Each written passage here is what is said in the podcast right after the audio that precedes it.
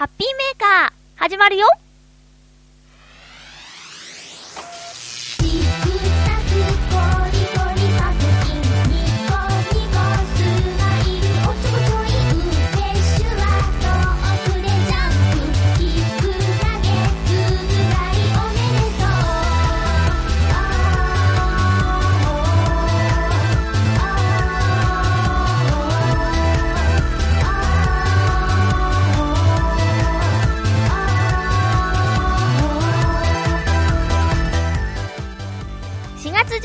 13日、まゆちょのハッピーメーカー。この番組は、ちょあへよ .com のサポートでお届けしております。えー、久しぶりに、まゆちょ一人の放送ですけれども、けれども、えー、ゆこちゃんとひなちゃんのコーナー、今日の何がしもありますので、ぜひ最後まで聞いてくださいね。新年度4月迎えて、どうですか？皆さん。会社とか学校とか新しい環境。ねえ、最初は大変なのかな？なんか、しばらくそういう経験はしていないのですが、皆さんいかがお過ごしでしょうか？もし、そうだな、まだ慣れなくて、不安でいっぱいだよっていう方もですね、このハッピーメーカー聞いている時間だけはリラックスしていただけたらなと思います。皆さん、ハッピーメーカーどんなところで聞いてるんでしょうか？なんとですね、ハッピーメールさんのおかげもあって あの、ポッドキャストの登録が本当に1000人超えてたんですね。あれびっくりしましたね。私自身は iPod ユーザーではないので、あの、ポッドキャストっていうのがどれぐらい便利なのかとか、本当に登録した人が皆さん聞いているのかとか、よくわからないんですよ。チョアヘオのホームページで番組を聞いている方は、その、聞くボタンをクリックすればですね、それはあの本部の方でどれぐらいの方が聞いてるのかっていうのはわかるらしいんですけどね。まあでも、ポッドキャストで聞いてる方は聞くボタンを押さないですからね。だからまあ実際、ハッピーメーカー、どれぐらいの方が聞いてくれているのかっていうのは、最近のまゆちょの気になるところですね。で、もしですよ、もしも、その本当に、あの、ポッドキャストのね、登録者数が、えー、その通りいらっしゃるとしたら、もしかしたら、こう、ハッピーメーカーのことをまだよくわかんないよっていう方もね、いるかもしれないということで、今日はですね、ズームアップっていうコーナーで、ハッピーメーカーにズームアップということで、ざっくりと、ハッピーメーカーの歴史をですね、お話ししたいなと思ってます。えー、それから、ハッピートーク。それってどれくらい？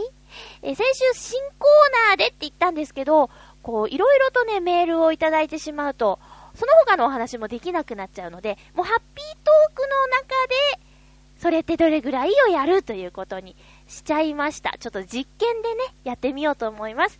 えー、こちらは今日はですね、待ち合わせに、ちょっと遅れそうのちょっとってどれぐらいっていうことで皆さんから色々とメッセージいただいておりますので、こちらもご紹介していきます。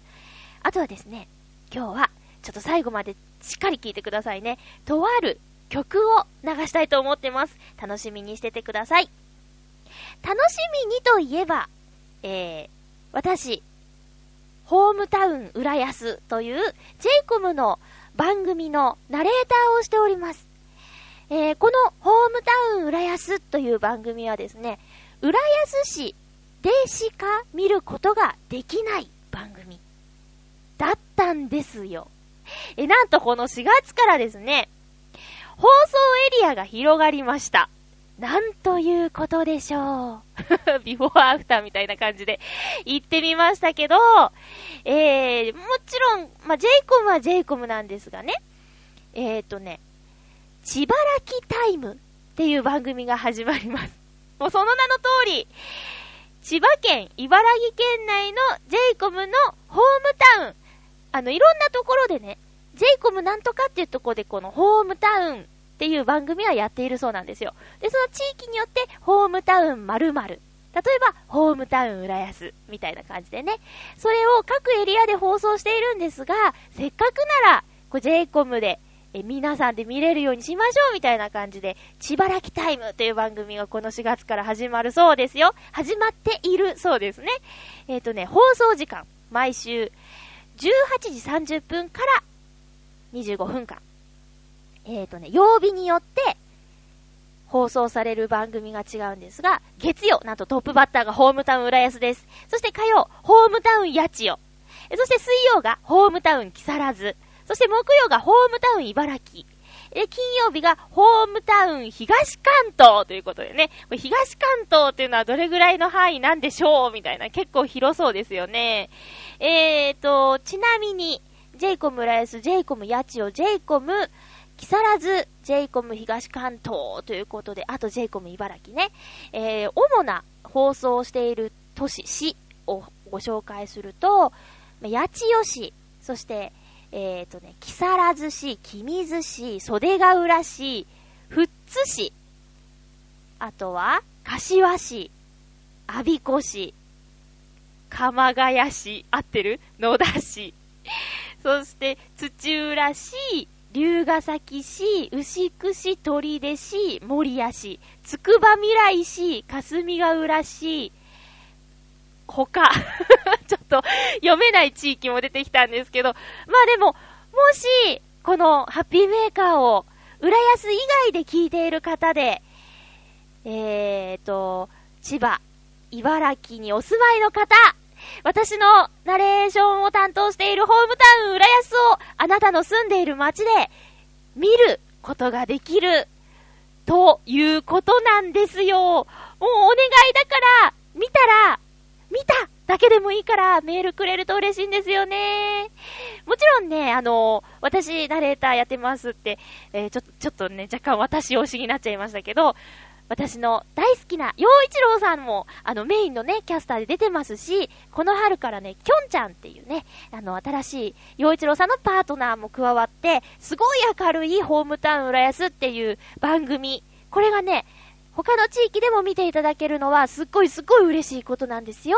だから、ぜひ見てくださいね。えっ、と、私のブログに、これは文字で、あの、お知らせ書いてありますので、えっ、と、自分のところでやってるかなってちょっと気になった方は、ぜひブログの方を見てみてくださいね。よろしくお願いします。私、すごい嬉しいんです。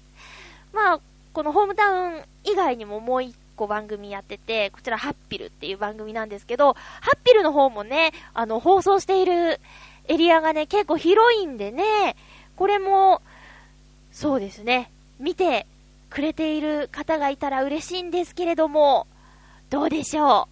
よろしく。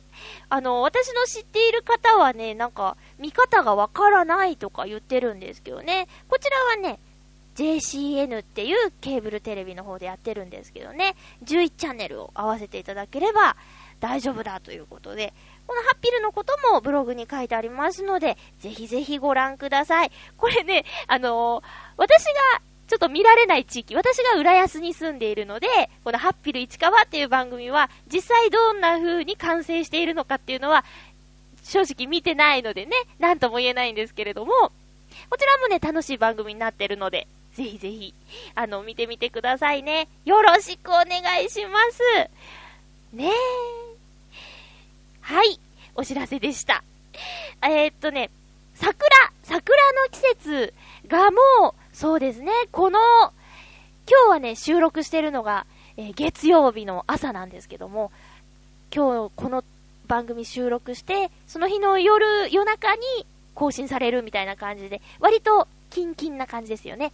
えー、今現在、千葉県浦安市、ハッピーメーカースタジオのある地域では、ものすごい雨が降ってるんですけれども、この雨の誠意で桜の花は落ちてしまうのかなっていう感じですかね。でもね、なんか、割と長く、長い期間、桜が楽しめたんじゃないでしょうか、この春は。えっ、ー、と、4月1日に、井の頭公園に、あの、養成所の同期のみんなとね、お花見を、がっつりお花見をしてきたまゆちょなんですけど、それ以降もですね、あのー、どこ行ったかな？あ、目黒川行きました。えーと、大橋ジャンクションで割と話題の目黒川ですね。あれはいいですね。なんか、座ってゆっくり見るのもいいですけど、こう流れる景色の中、お花を楽しむのもいいですね。それに、なんだか目黒川のあたりの屋台もおしゃれな感じでしたよ。ホットワインなんつってね。なんつってねっていうのがちょっとどうなんでしょうって自分でちょっと面白くなっちゃったんですけど、あとね、そう、目黒川行ったでしょそれから、えー、っとね、もう一回、井の頭公園に行ってきたんだ。あの、井の頭公園の桜を見たことがないよというお友達がいて、えー、連れて行ったんですけどね。天気予報では寒くなるなんて言ってたんですけど、朝のね、最低気温がちょっと低かっただけで、昼間は全然暖かかったので、予定通り行ってきました。えー、目黒川の、あと、あれ、な、いつ行ったんだっけな、えー、木曜日かな木曜日に、えっ、ー、と、井の頭公園に行ってきたんですけど、もうこの時の井の頭公園は、風が吹けばもう桜吹雪という感じで終わりかけかなっていうね、えー、そんな状況でしたよ。だけどそのね、風に舞う桜の花びらっていうのがまた良くてね。うん。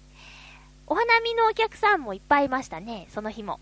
なんですけど、私たちは、あのー、公園をぐるーっと、池があるんですけど、その池の周りをぐるーっとして、えー、すぐその公園を後にして、えー、っと、吉祥寺散策をしてきました。井の頭公園があるのは吉祥寺なんですけど、えー、公園を出て吉祥寺をブラブラしてきましたよ。ちょうどね、前日の、あの、安藤キャスターのスーパーニュースで吉祥寺を特集しちゃっていたものなのでね、ものすごいお客さんが多かった気がしますね。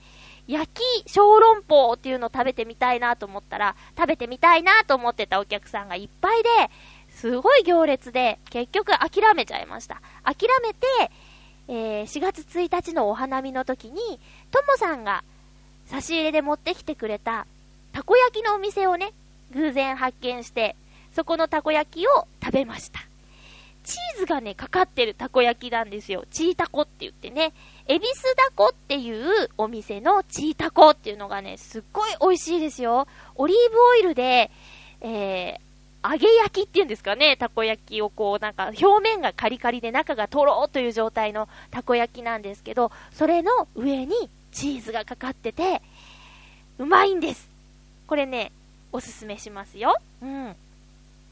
あとはね、吉祥寺といえば私、その養成所時代にお芝居をみんなでやろうって言った時の稽古場がね、吉祥寺だったんで、えー、いろいろとね、思い出しながら、あれやこれやと説明しながらと歩いてたんですけれども、ブラッと、えー、一度だけ行ったことのあるクレープ屋さんが印象深くて、この辺にあったはずだって一生懸命探してたんですけど、ありましてね。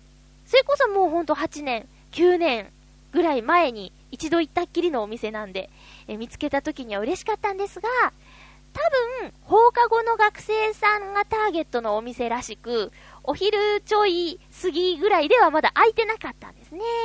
ちょっと残念でした。だから食べることができなかったんで、え次また行った時、クレープ食べたいなと思います。そしてその、それが木曜日で、え金曜日にはですね、あの、浦安の桜を見ようということで、やっぱり私の今住んでいる浦安市、桜並木が結構あってね、えー、ゆっこちゃんと3月の最後の週に出かけたカフェテラスイン境川っていうお祭りがあったんですけど、この境川っていう川の両脇にはですね、桜の木がね、いっぱいあって、えー、その桜がちょうど見頃を迎えていてですね、私は浦安に住むお友達と、ほかほか弁当、あれ？ホットモットかな？どっち？とにかくお弁当を買って、えー、カフェテラス、あ、じゃなくてごめんなさい。境川のほとりのベンチに座って、お花見をしましたね。お弁当食べて。ねこれがまたのどかでいい感じでしたよ。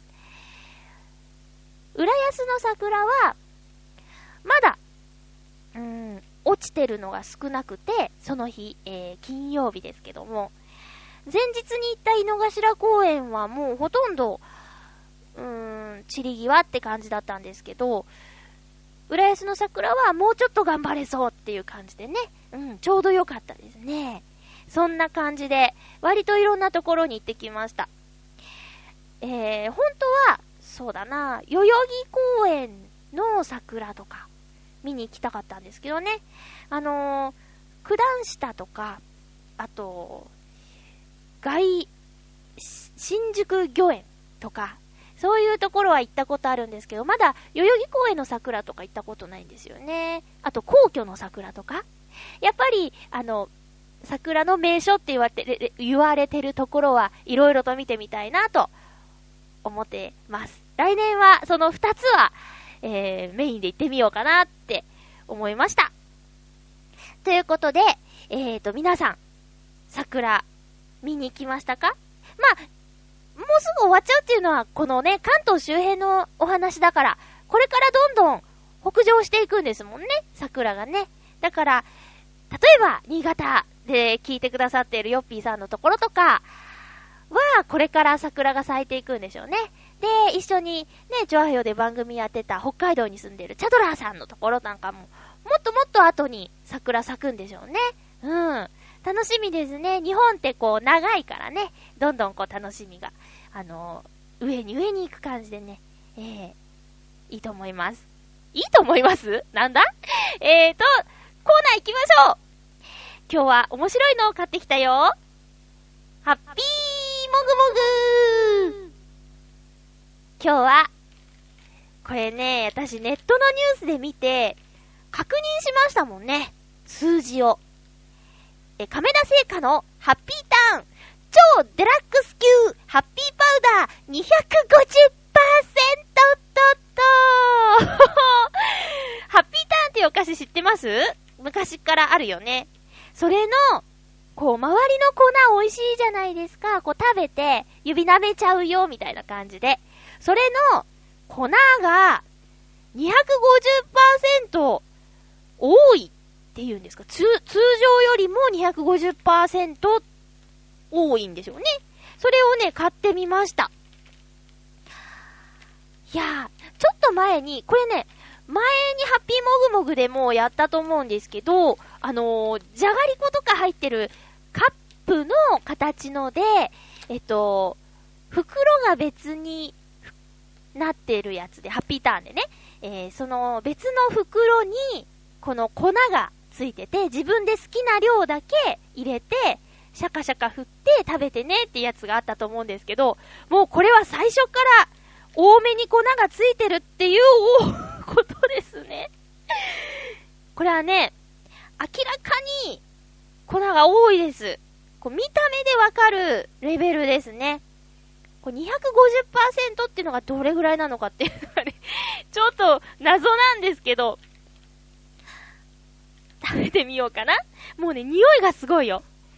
うん。匂いすごいね。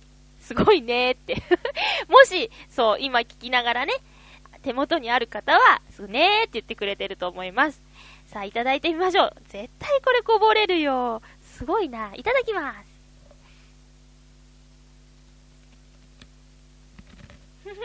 あ、辛いかも。うーん。あー、すごいね。これは、粉すごい。美味しいでも、なんか、うん。ビールが 進みそうっていうか、おつまみだね、この濃い味は。いやー、いや、でも美味しいよ、すごく。最初、う、うっじゃない、ちょっと辛いって思っちゃったけど、あ、辛いって言ったら、ヨシオンさんに怒られるんだっけ？な、なんて言うんですか？しょ、しょっぱい。しょっぱい。うん。喉が渇く、みたいな、あの、印象ですけど、もう食べたら美味しいかなこれね、なんかね、袋に、ハート型の、なんですか、せん、おせんべいが、これ本体が、普通は、こう、横長なんですけど、中に、ハート型があると、ハッピーって書いてあって、探したんですけど、ちょっと、ないっぽいですね。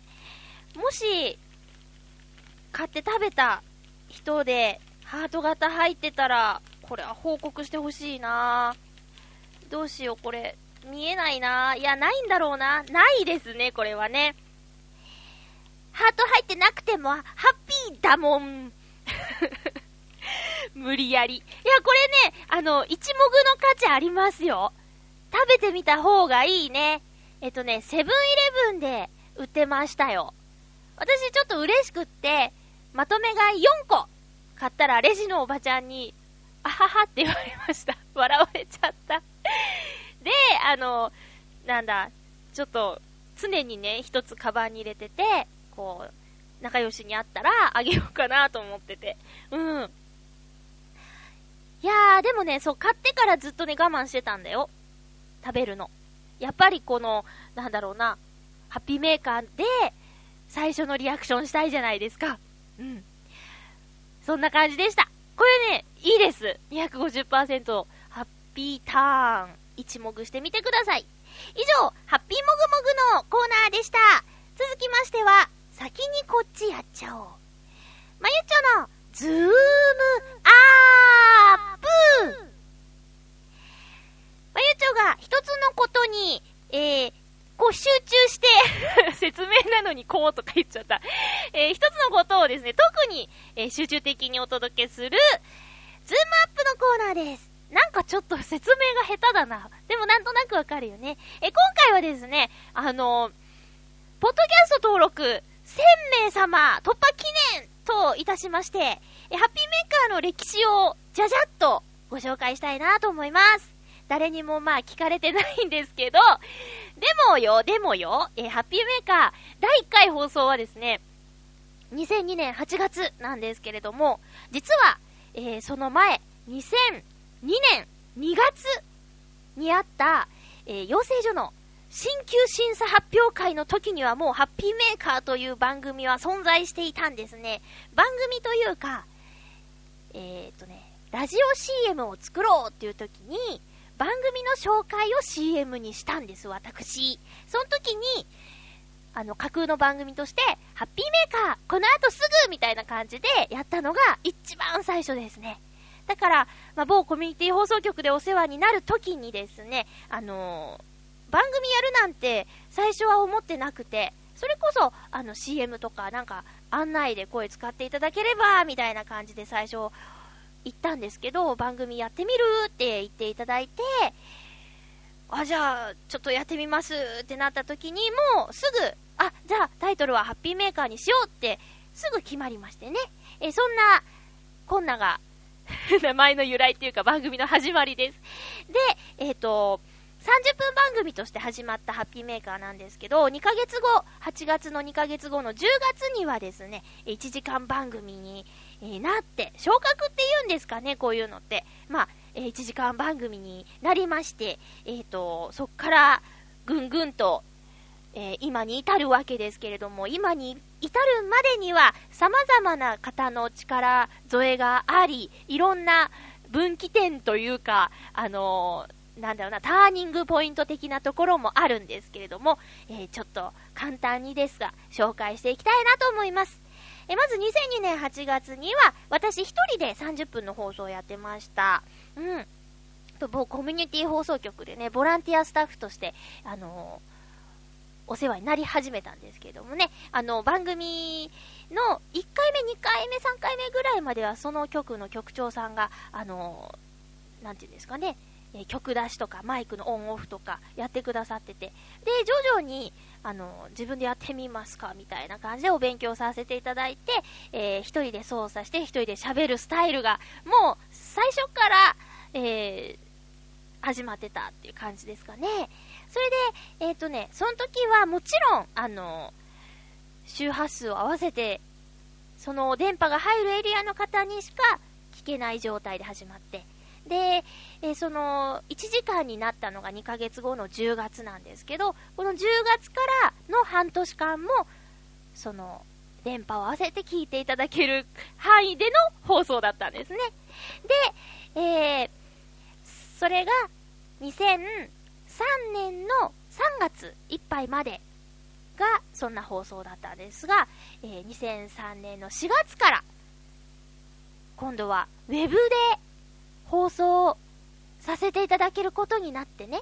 うん。これはね、確かね、やらせてくださいって言った気がする。た、確かそんな気がする。できれば、みたいな感じで。で、その時に、あの、BGM が使えないとか、いろいろ心配があって、一人で喋ることに心配があって、お願いしたんですね。メンバーが増えました。専門学校の同期だったコッコちゃんっていう男の子と、クミちゃんっていう女の子と3人での放送が始まったわけですね。えー、これがウェブ版ハッピーメーカーの最初だったんですけど、その半年後、コッコちゃんが卒業して、クミちゃんと、えー、放送。そしてさらに、ともさんっていうね、もう今、今や 大きな事務所で声優さんとして頑張っているともさんが加わってですね、そこから、えっ、ー、と、各週でやってたんですね。くみちゃんと私、ともさんと私の各週で放送してました。で、ちょうどね、その、ウェブが始まった頃に来た絵とかの情報がね、えー、出始めて、あのリスナーさんが増えて、メールがいただけるようになってみたいな感じですかね。最初の半年ぐらい、その、やっぱり、えー、浦安でしか聞けないよっていう時には、メールとかもね、えっ、ー、と、一通二通いただけるかなっていう感じで。もうでも、当時から応援してくださってた方がね、つい最近、チョアヘヨの方にもメールをくださって、それはそれは感動したんですけどもね。えー、そんなこんなでいろいろやってたんですけど、その、くみちゃんの卒業もあって、くみちゃんがピンで番組をやったり、あとともさんの卒業は、やっぱりその事務所に正式に所属が決まって、え、できなくなっちゃったみたいな感じでね、そっから割と長い間、一人で放送してたんですけども、まあ、運命の出会い、ゆっこちゃんと。えー、今のリスナーさんは、えゆっこちゃんしか知らないっていう方もいるかもしれないんですけどね、えー、ゆっこちゃんの前にも、このハッピーメーカーを支えてくれていたパーソナリティがいたんですよっていうことをね、ここでちょっと改めて紹介したいと思ったんですよ。え、300回目の放送の時にはですね、このパーソナリティ全員集合っていう夢の企画が叶って、えー、事務所でね、活躍しているともさんも、あの喋れないけど、スタジオにいるっていう、拍手だけしてくれるみたいな、そんなね、不思議な放送をね、ラジオなのに喋らないっていうのが300回目の放送だったんですね。これは懐かしいですね、もうね。そして、あの、某放送局ではですね、えっ、ー、と、えー、2009年の5月の私の誕生日の放送最後にですね、えー、そ、うん、そうだな、お、終了っていうことで 卒業ではないですね。終了ということで、えそっから2ヶ月後に、この今のスタイル、チョアヘオ .com でのハッピーメーカーが始まったんですね。いやでもほんとね、なんでしょう。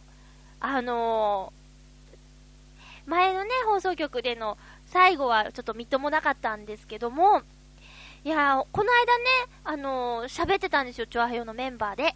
だけど、あそこのね、放送局では、本当にこう出会いをいただいたね、なんて言って感謝してるよ、その出会いにはっていうことをね、話したんですよ。うん。で、そのつながりでね、今、親しくさせていただいてる方もいっぱいいるし、あの、お笑い芸人さんと仲良くなれたりしたのもあの放送局のおかげなんでね。で、チュアヘヨになっても、その、前の、聞いてくれてたリスナーさんから引き継いで、今でも聞いてくださってる方とか、あと、やっぱりね、こんな2002年からやっている番組も、えー、2002、3、4、5、6、7、8、9、10って、は、丸8年ですか？になるんですよ、この8月で。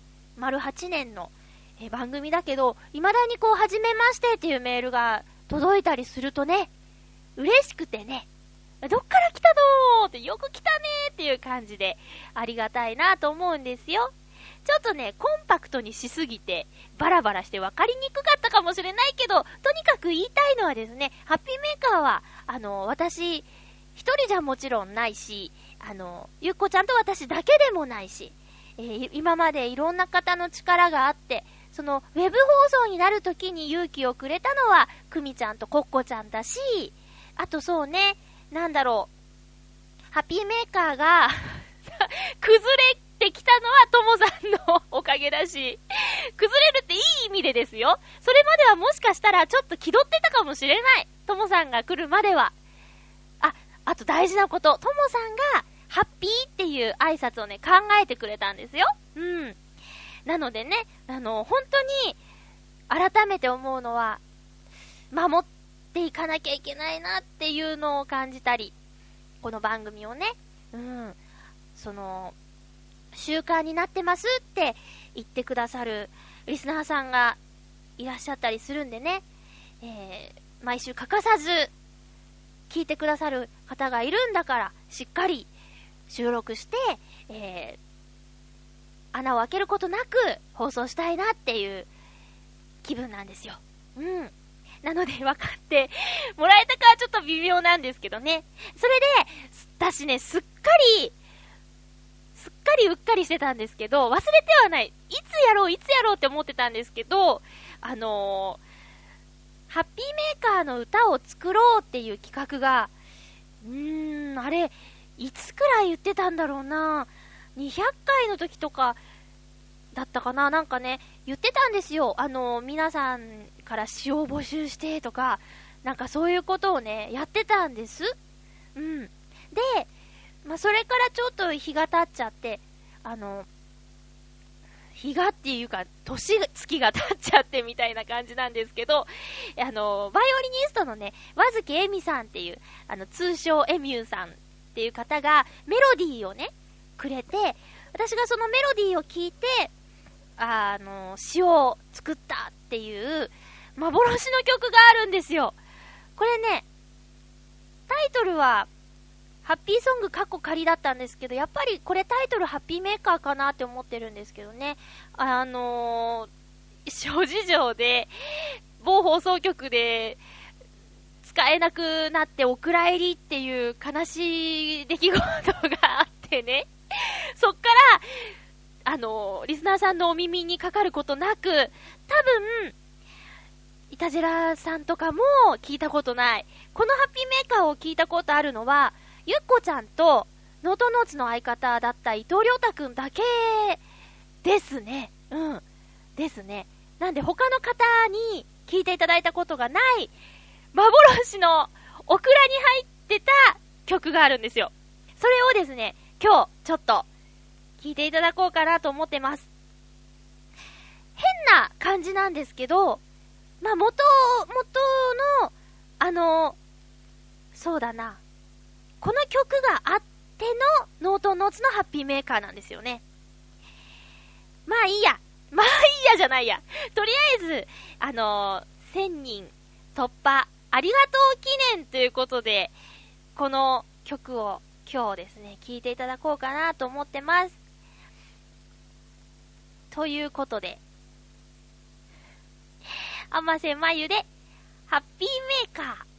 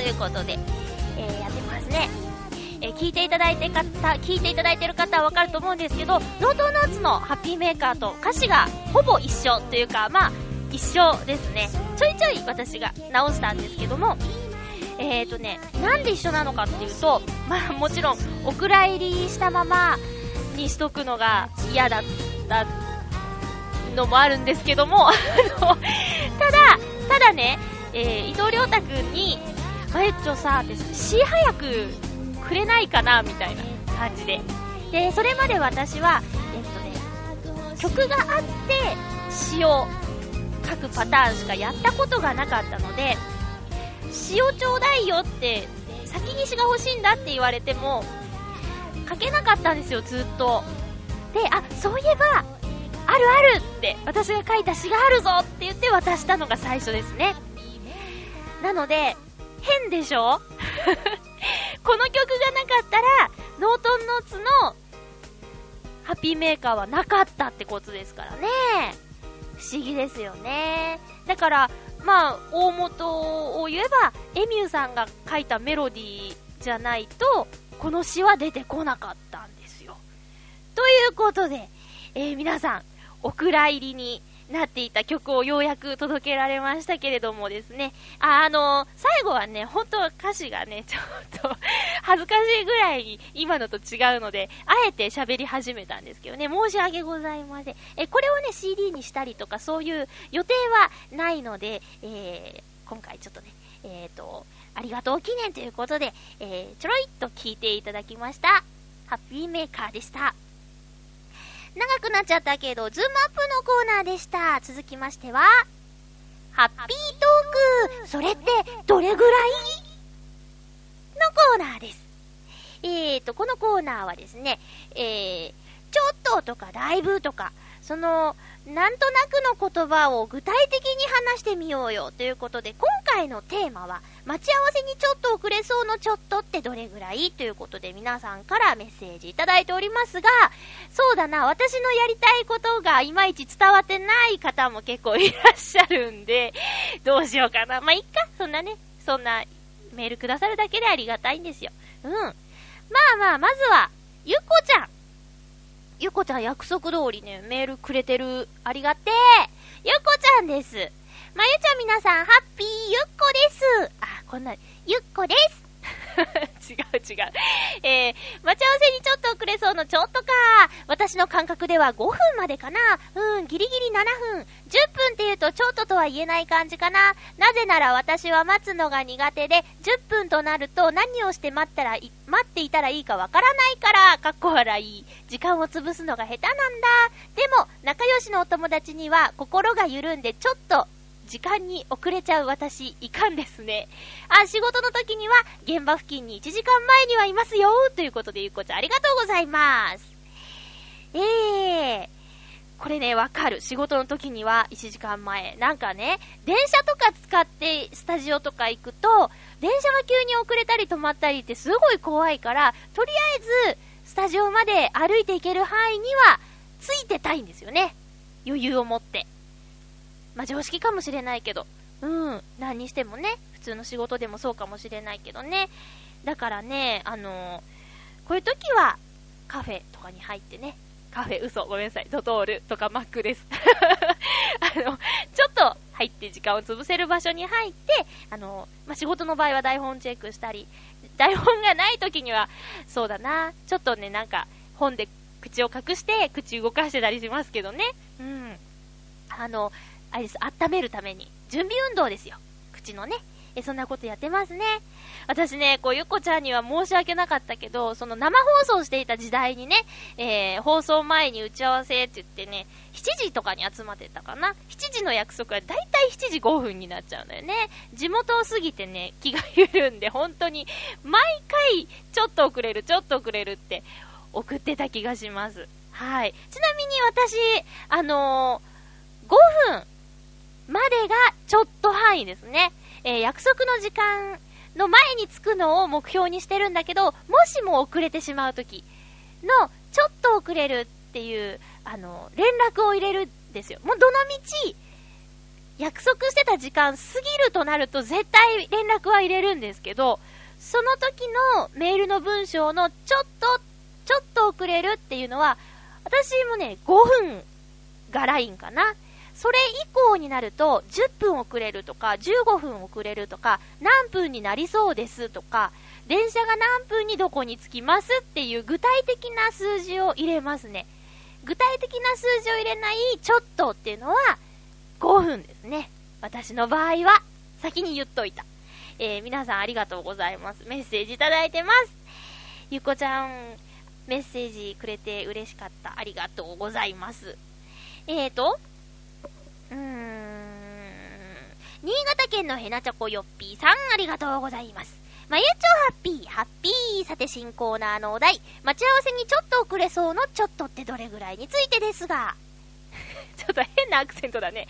えー、遅れるのが分かっているんだから、ちょっとの限界は1時間程度でしょうね。うーん、遅れるのが分かっているんだからな、うーん、まあ、いっか、まあ、いっか。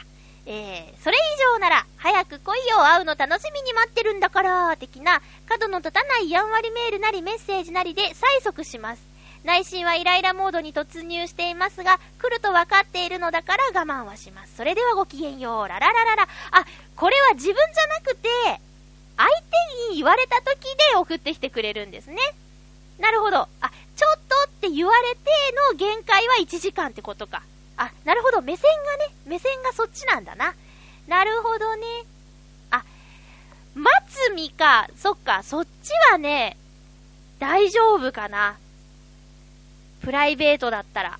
その、遊びの待ち合わせだったら、連絡くれればいいかな。連絡がなくて遅れてたりすると心配するし、それに寝てるの？とか思うし。だから連絡もらえるんだったら、待てるよ、全然。誰に言ってんだろう 待てるよっていうの変だね。ああ、うん。あ、そういうことか。なるほど。あ、でもね、そうね、ちょっとっていう連絡が来て、1時間以上はないよな。へえへごめんごめん、勘違いしてた。自分から見てじゃなくて、あ、相手に言われてっていうことで送ってくれたんですね。ありがとうございます。そっか、その辺の詳しい指定はしてなかったな。えー、フクロウのキスさん、ありがとうございます。まゆちょさん、皆様、ハッピー、ハッピー。待ち合わせの際のちょっとですが、私が待たせる場合には、時刻を過ぎた瞬間です。あ、一緒だえ自分が原因で遅れたことはありませんし、交通機関のアクシデントなどで1秒でも遅れそうな場合には遅れる可能性が出た時に連絡を入れます。一緒一緒それに対して待たされる場合ですが、そっか、私が悪かった。ごめんね。どっちって書いてなかったもんね。それに対して待たされる場合ですが、仕事などの不都合がある場合を除いて、ほとんど気にしません。え、だいたい1時間ぐらいは待ち合わせ場所で本を読んでいて、相手が遅れているのに気がつかないという感じになります。それはすごいね。え、ただ雨の日の屋外で待ち合わせると、10分ぐらいで相手が遅れているのに気がつきます。そして、高校時代の仲間たちとの待ち合わせの場合ですが、1秒でも遅れると、例えば、さすが偉大な〇〇さん。我々のように時間などに縛られる存在ではないようですね。などと、しばらくの間からかわれるので誰も遅れてきません。あー、ちょ、ちょっとこう嫌味混じりの茶化しをするんですね。えー、だいたい10分前には全員揃ってしまいます。すごーい。30分くらい前に来て、近くで時間を潰している連中が多いようです。あー、なるほど。もちろんその目的は遅刻者をからかうためなのですが、かっこ笑い。よって私のちょっとは相手次第ですね。それでは、ということでありがとうございます。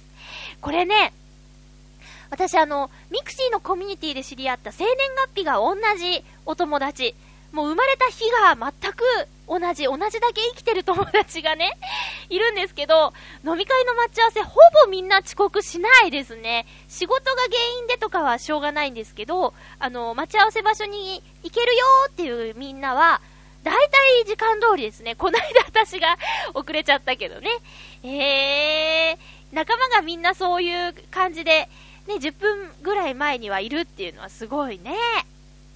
いや、いいですね、いいですね。ありがとうございます。えっ、と、クリボーさん、ありがとうございます。まゆちょリスナーの皆々様、ハッピー、ハッピー。今週のハッピートークテーマ。待ち合わせちょっと遅れそうなちょっとってどれぐらいということですが、電車で向かっているなら30分くらいですね。でもきっと待っている人は、15分までに来ると考えると思います。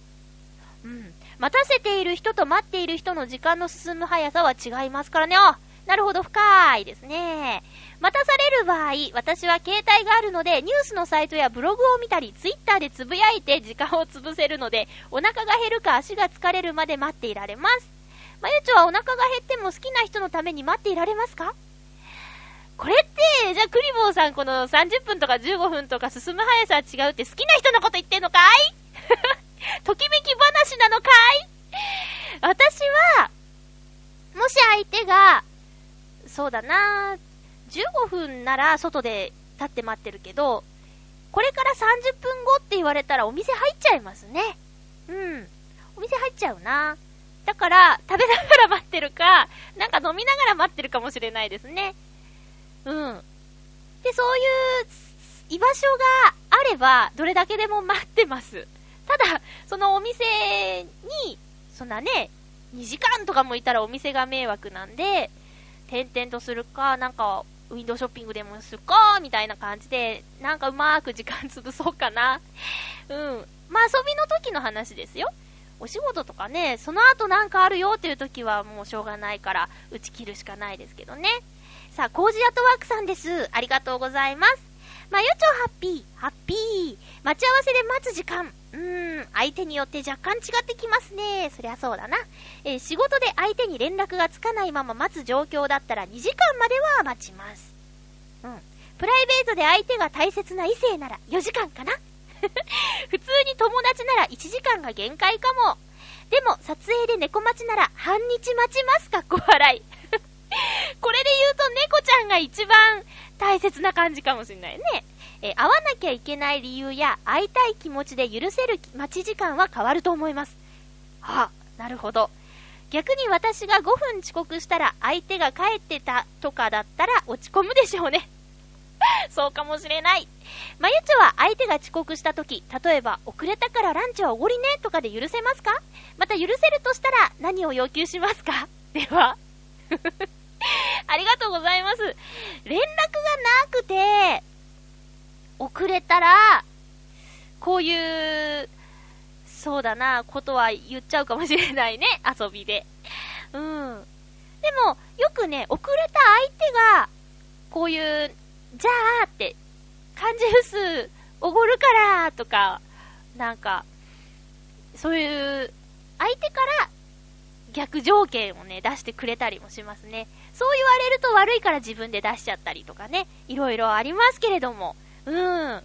そうですね。相手によって違うけど、あ、これはね、そうだ、私が悪かったよ。えー、自分が待たせるとしたらみたいな感じだったですけどね。まあ確かに、待ってる人と待たせる人の時間の進み方は違うよ。違うね。もっと、うまくお題を出すように頑張ります。ということで、1回目なので勘弁してくださいね。皆さん、メッセージありがとうございました。この、え、フクロウのキスさんの、さすが偉大な〇〇さんって、時間などに縛られる存在ではないようですね。っていうのはね、ちょっとどっかで使いたいなと思います。えー、皆さんメッセージありがとうございました。ちょっとね、私が色々と喋りすぎちゃったんで、駆け足になっちゃっているんですけれども、皆さんお待ちかねのコーナーに行きましょう。えーと、今日の何菓子のコーナーです。それでは、それではそれでは、ゆこちゃん、ひなちゃん、よろしくお願いします。今日の何菓子？辛口ひなたと甘口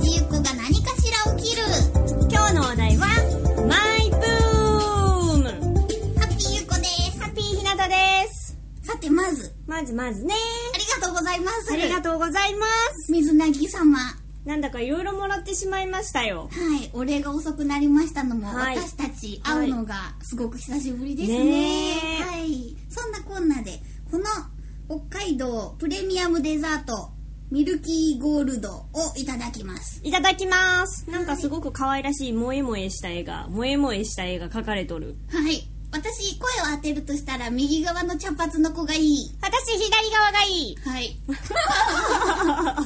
何の何の報告わからんけどはというわけで開けてみます。今ここで、うー、えいだ。ーい。力弱すぎ。開かない開かない私にじゃあ任せて。この、私、WeFit で鍛えた、上腕二頭筋の、あほら。すごいあ、なんか茶色いですね。んわかんない。鼻詰まってんのかないい私。匂い。あなた鼻詰まってんのよ。この焼いてきた私の家のトーストに塗って食べるがいいよ。わーいわーい、そうそう、なんかね、こう、注意書きじゃないですけれど、パンに塗っても美味しいプリンって書いてあるんですよ。だからぜひともパンに塗ってみようということで、用意してもらいました、ゆっこ先輩に。いいんですよこのくらい？うん。結構たっぷりはい。乗せてみたよどうぞどうぞ。いただきまーす。うん。うん。どうですか？甘い。何の感想そういえばさっき、あの、昆布もいただいたんですよね。うんうんうん。美味しかった。あれもっとやばい味かと思ってたら結構美味しかった。やばいやつちょっと言葉気をつけて。ごめんなさい。酸っぱいと思ってたんだよね。そう震えるほど酸っぱいのかと思ってたんだけど。そう、美味しかったんです。そう、全然から。ね、い私ろんなものを本当にありがといただきます。う。うんこれなんかいいデザートって感じだね、本当に。冷やしとけばよかったかも。そうかもね。うん。そんなわけでごちそうさまでした。あありがととうございま。した。でね、マイブーム。はい。私最近、あの、AKB48 のみんなが可愛いと思って PV を見ていたら、そうそうそうね、そうね。無償に踊りたくなってスカートひらりをマスターしました。マはい。ジ でちょっとカラオケ行きましょう、今度。そうねそし。たら私も教えてよ。いいよ。指導して。いいよ。二人で踊ろひらり具合を見るがいいよ。う。ん、いい。そんなマイブームですけれど。あそうなの、うん私はねあ私はあれですよシャーロック・ホームズの冒険まあ、何ですかそれ？あれ？知らない？知ってる知ってる。それのどういう風にハマってるんですか？ドラマがあってあの海外のドラマだと思うんだけど、うんうんなんか今さうん。映画うん。でやってるじゃない？うん。それのせいでなんか無料動画サイトみたいな感じゲギャオ？ゲオ？あ、ギャオうん。でその41話かぐらいあんのよふんふん。それをアップしてて。まあでも3月31日で終わっちゃったんだけど。今更ながらそうなんですよ、うん。私昔母と一緒にそれをよく見てて、うんうん。なんだろうすごいこう派手派手しくなく、うん。昔のそういうなんだろうあれイギリスかな？19世紀イギリスかな？ぐらいのうん時代交渉をしっかりしててすごい作り込みがすごいのなんかドレスとか建物とか貴族とかニヤニヤやめてください。お庭とかそうなんだ。そうなるほど、ね。なんかねだからなんだろう謎解きだけじゃなくて、うんそのあの画面全体の雰囲気がすごい素敵よあー、なるほど。あの、ハウステンボスに行くといいあなた。私行きたいそういうところあそういえばさ、はい。あのー、あれですよ。何ですか？前テレビ見てたら、うん。埼玉の方にね盆栽なんとかっていうのができたみたいなの。盆栽？うん。うん。行きたい！盆栽？うん。盆栽ってあの？盆栽。日本の？日本の。あら、あなた意外な趣味ですね。別にやってはないけどね。びっくり。今日のまとめ。ありがとうございました。ありがとうございます。あー、これたくさんいただいてね。そこにやっぱり戻りました。原点回帰ですよ。すごいよね、この萌えプリン。だってさ、箱を開けたらさ、中身もさ、そうよ。萌え萌え。でもなんか私が声を当てる予定の子のやつが 何もないんだけどプリン。全部あなたの声の子なんだけどどうしてなんだろう？右側の茶髪の子の方がヒロインっぽいじゃん。